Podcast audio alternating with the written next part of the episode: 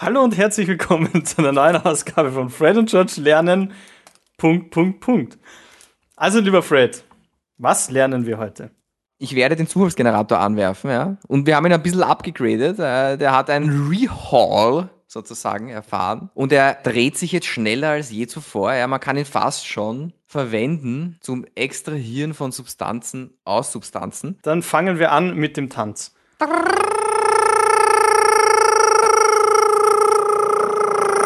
Stopp. Das nächste Wort für Fred und George lernen Podcast. ist das Zauberwort. Gut, dass wir zwei Spuren haben. Ja. Fred und George lernen Entscheidung. Ui. Unser Lieblingsthema. Ein trächtiges Thema. Ja, ein sehr trächtiges Thema, weil auch die Tracht oder das Trächtigsein rührte von einer Entscheidung her. Eine Entscheidung, weiterzugehen, den Schritt weiterzugehen und ein Kind zu bekommen. So wie dieses Kind dieser Podcast von Fred und George, also uns ist, fragen wir uns jetzt, oder frage ich dich, George, wofür würdest du dich jetzt in diesem Moment entscheiden, wenn du die Wahl hättest? Ich, ich, ich habe ja die Wahl, so wie jede und jeder unserer Zuhörer und Ihnen und alle. Und das Schöne ist natürlich, jetzt habe ich sehr viele Entscheidungen. Aber ja. Ich glaube, eins muss ich schon noch einsteuern, so ein bisschen Reis als Unterlage sozusagen. Aber nicht zu viel, das saugt nämlich die ganze Feuchtigkeit auf und das kann passieren, dass dann eine andere Pflanze stirbt, weil sie zu wenig Flüssigkeit hat. Aber dafür keimt der Reis. Und wenn der Reis keimt, dann gibt es nur noch eins, nämlich die Entscheidung. Wenn du die Entscheidung hättest zwischen Schneeflocke und Stecknadel, was würdest du nehmen? Ich würde mich für die Schneeflocke entscheiden. Und da sind wir schon an den Punkten, die so eine Entscheidung mit sich trägt. Es gibt ja immer ein Kernthema, ja, aber jedes Thema an sich allein ist nie spannend, sondern ein Thema selbst. Ein Thema ist wie ein Planet im Universum, ja. Irgendwas dreht sich drum. Irgendein paar Sachen drehen sich drum. Ich finde, da hast du vollkommen recht. Und ich würde das auch, um in der menschlichen Sprache und in der menschlichen Organisation zu bleiben, ich würde sagen, diese Planeten, die da mitschwingen, könnte man auch bezeichnen als Konnotationen nämlich mitschwingende Bedeutungen. Sehr schön. Es sind wie, wie fremde Länder. Und manchmal kennt man sie sehr gut, manchmal muss man sie noch bereisen. Man muss auch den Mut dazu haben, man muss die Entscheidung treffen, sie bereisen zu wollen. Insofern, welche Konnotationen willst du bereisen bei der Schneeflocke? Du hast das wirklich sehr schön eingeleitet. Und ich rede an sich gar nicht konkret. Es gibt natürlich, es gibt zwei Arten von diesen, von diesen Nationen. Ja. Das eine sind natürlich die konkret für die wirklich für die Entscheidung, die jetzt ansteht, ja. Also Schneeflocke und äh, was war das andere? Stecknadel. Stecknadel, ja. Und es gibt aber auch generell ja, solche Nationen für eine Entscheidung, ja. Zum Beispiel eine jede Entscheidung zum Beispiel kann und hat auch meistens einen Grund, ja. Nicht eine, also ich treffe eine Entscheidung. Ich habe mich, hab mich, jetzt für die Schneeflocke entschieden. Ja? Und jetzt frage ich mich oder will auch erläutern, warum habe ich mich so entschieden? Ja? Warum? Warum ist das auch so spannend? Weil das auch oft mit sich bringt, dass man sich denkt, ja, na gut, diese Entscheidung an sich per se, da würde ich mich ja immer für das entscheiden, aber wenn sich einmal einer erklärt, warum er vielleicht das andere genommen hätte, dann überdenkt man vielleicht sogar seine eigene Entscheidung und ist, das führt unmittelbar zu noch mehr Vielfalt in dieser wunderschönen Welt. Lieber Fred, so pointiert hätte ich es gar nicht ausdrücken können. Ich würde fast sagen, du hast die Stecknadel auf den Kopf getroffen. Diese Schneeflocke wird uns, glaube ich, weiterhin begleiten. Sie wird nicht nur im Winter da sein, nein, sie wird auch im Sommer vorhanden sein. Und zwar in anderen Themengebieten, die uns noch begegnen werden. Das ist schön. Ich entscheide mich jetzt ganz bewusst noch für eine Sache, nämlich für die Molkerei. Die Molkerei hat nämlich folgende Funktion in diesem Themenkomplex. Milch ist weiß, Schneeflocke ist auch weiß und eine Stecknadel hat oft einen weißen Kopf.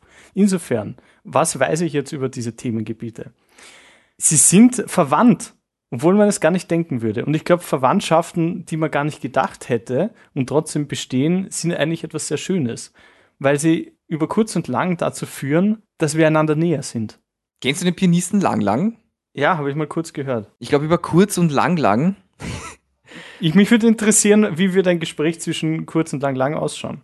Ähm, wird die Musik eine Rolle spielen oder mehr die Politik? Oder finden Sie vielleicht eine Ebene, die, die in beiden Kosmen gar nicht so vorkommt? Entsteht eine neue Ebene?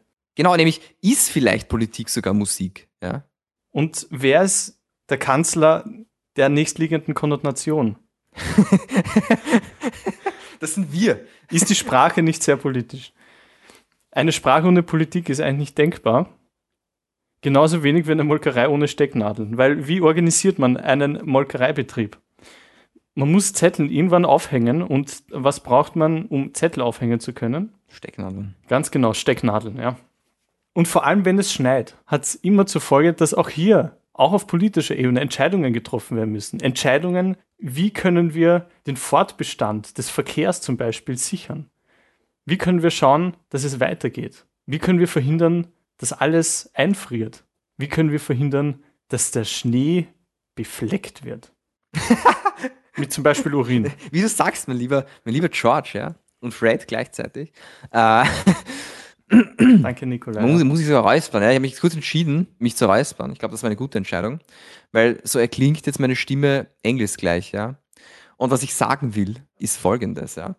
Unser Leben ist so ein Fluss, auf dem wir so surfen irgendwie, ja. Ich würde sagen, wir surfen und der Fluss, der ist wirklich stark, ja. Das ist ein riesig breiter Fluss, ja. Und wir sind wirklich klein in diesem riesigen Fluss und können nicht so wirklich beeinflussen, wo genau uns jetzt dieser Fluss hinträgt, ja. Weil der Fluss, der ist schon vorgegeben da. Aber was wir sehr wohl können, mit unseren schönen und wertvollen Entscheidungen, ist, dass wir uns in diesem Fluss ein bisschen einen Spielraum verschaffen, was wir so in den kommenden 10 bis 18 Metern für andere Leute in den Fluss treffen werden und was wir mit denen machen werden und was für Schneeflocken wir auch gemeinsam essen werden.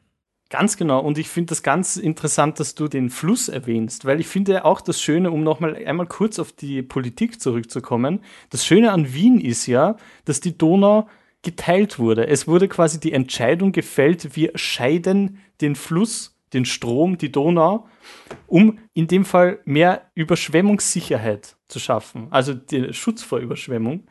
Insofern, eine Entscheidung hat immer auch einen brutalen Aspekt, weil man scheidet etwas. Also man lässt etwas nicht beisammen, sondern man scheidet es auseinander. Ja, und ich, ich glaube, das ist wirklich schön gesagt, weil das bringt mich auf das nächste Ding, ja. Ich hoffe doch nicht auf die Palme. Auch, manchmal auch das, ja.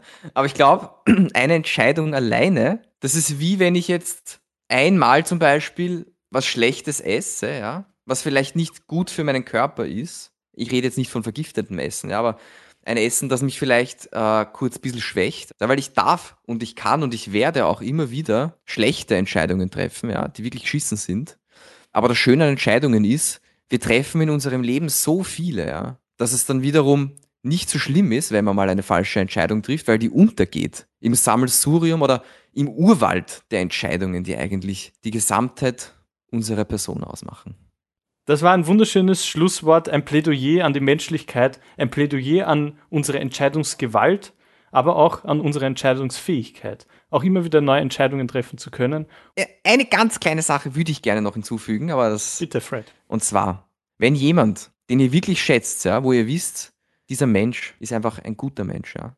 Wenn dieser Mensch einmal eine falsche Entscheidung trifft, dann obliegt es eurer emotionalen Entscheidung, ja, und das kann auch manchmal ein bisschen länger dauern, diesen Menschen nicht an einer einzigen schlechten Entscheidung festzunageln, sondern in seiner Gesamtheit an dem, und wenn er das eben vorher gut gemacht hat, ihn daran zu messen, ja. Das finde ich wichtig. Aber man muss natürlich auch mit den Konsequenzen von Entscheidungen leben können und sie auch in Kauf Das nehmen. ist gut. Das ist, noch, mal- das ist noch einer der Nationen, würde ich sagen. Die Konsequenzen. Also kann man, finde ich, abschließend sagen, legt die Konsequenz in euren Warenkorb, weil die müsst ihr wirklich in Kauf nehmen, diese Entscheidungen. äh, Konsequ fuck. Also, also, trefft Entscheidungen, aber legt doch die Konsequenz in den Warenkorb und geht zur Kasse. Und wir freuen uns wieder, wenn es wieder heißt, und George lernen, Punkt, Punkt, Punkt. Oder warte. Entscheidung. Und wir- wir- also, ja. Ganz kurz. Äh, Und wir erwarten euch in unserem nächsten Podcast bei unserer Kasse, ja, wo ihr zur Abwechslung auch mal nichts zahlen müsst. Außer dem Mitgliedsbeitrag. Die Seele. Seele, genau.